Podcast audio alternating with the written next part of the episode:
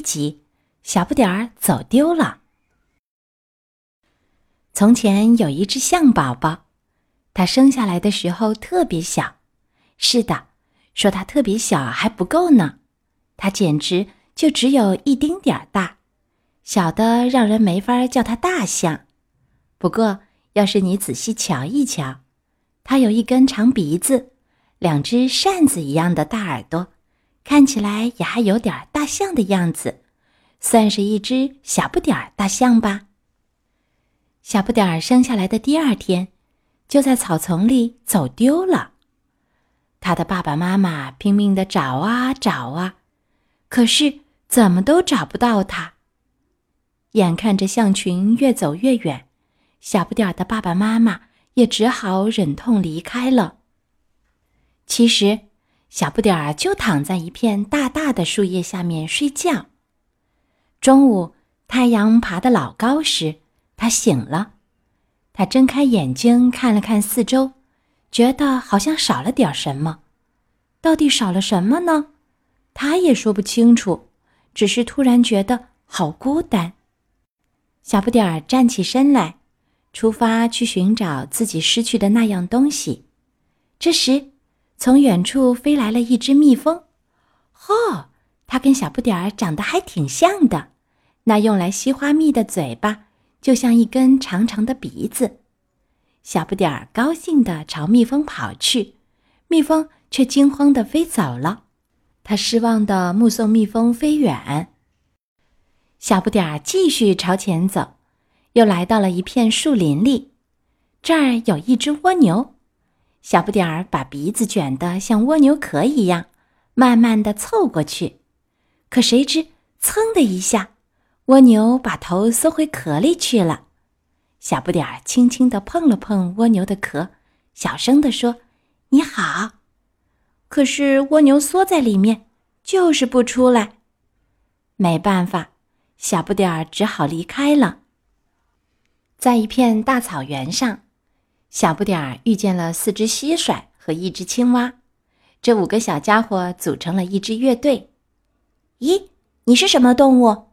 一只蟋蟀问小不点儿：“你能用你的长鼻子奏乐吗？”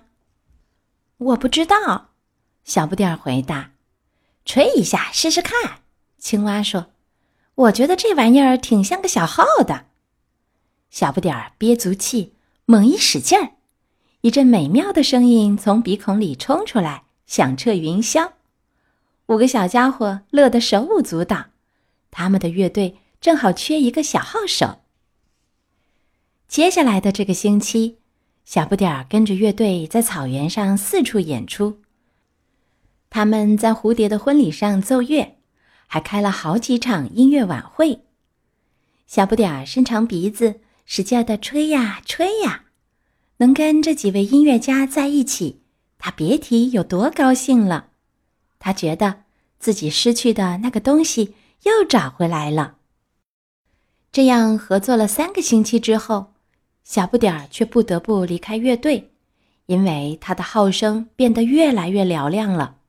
那号声实在太响，把蟋蟀的叽叽声和青蛙的呱呱声全都盖住了。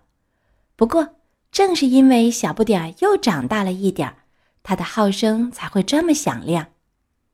小不点儿知道，从今以后他再也不能和乐队一起演出了。于是，他向音乐家朋友们道了别。又只剩下自己了，好孤单呐！小不点儿的心里酸酸的。他在草原上走啊走啊，突然发现。远处有一窝鸵鸟蛋，哦，远远望去，这些鸵鸟蛋还真有点像小象呢。可惜的是，鸵鸟蛋既没有长鼻子，也不会说话。小不点儿在窝里躺下来，依偎着鸵鸟蛋。躺了一会儿，他站起来继续往前走。他走到一条河边，在岸边坐下，闷闷不乐地看着河水发起愣来。远处有两只小老鼠一直在看着小不点儿。你为什么这么伤心呀？小老鼠问道。“哎，我也不知道。”小不点儿叹了一口气。一眨眼的功夫，两只小老鼠拿来了两根画笔和好多颜料。鲜艳的颜色能帮你忘掉伤心事儿。小老鼠们一边说着，一边在小不点的身上画上五彩缤纷的图案。小不点儿看了看自己映在水里的影子，但是这也没什么用。小不点儿沿着河岸向前走啊走啊，突然，他看见一只鸟从河上飞过。小不点儿想看看自己会不会飞，于是他爬到一棵树上，从上面往下一跳，扑通一声，他掉进了河里。幸亏一只乌龟救了小不点儿，他才没被淹死。快爬到我背上来，乌龟说：“现在告诉我。”你为什么要跳河？小不点儿把印象中所有的身世都告诉了乌龟，不过他自己知道的其实也很少很少。乌龟见多识广，心肠也很好，他驮着小不点儿去找河猪夫妇。河猪夫妇没有孩子，他们看到乌龟带来了一只小小的象，真是喜出望外。小不点儿一下子就喜欢上了河猪夫妇，他真愿意跟他们待在一起。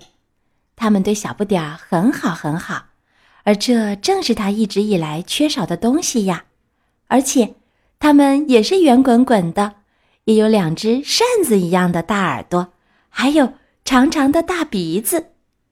没多久，小不点儿就亲热的叫起爸爸妈妈来。他真想。一辈子都留在河猪夫妇的身边呀。夜里，河猪夫妇有时也会说起小不点儿。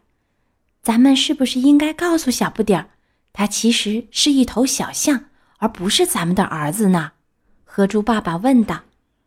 别，河猪妈妈想来想去，最后回答说：“别告诉他，恐怕现在还不行，要不等以后再说吧。”很久很久以后。不过，这件事其实没那么重要，不是吗？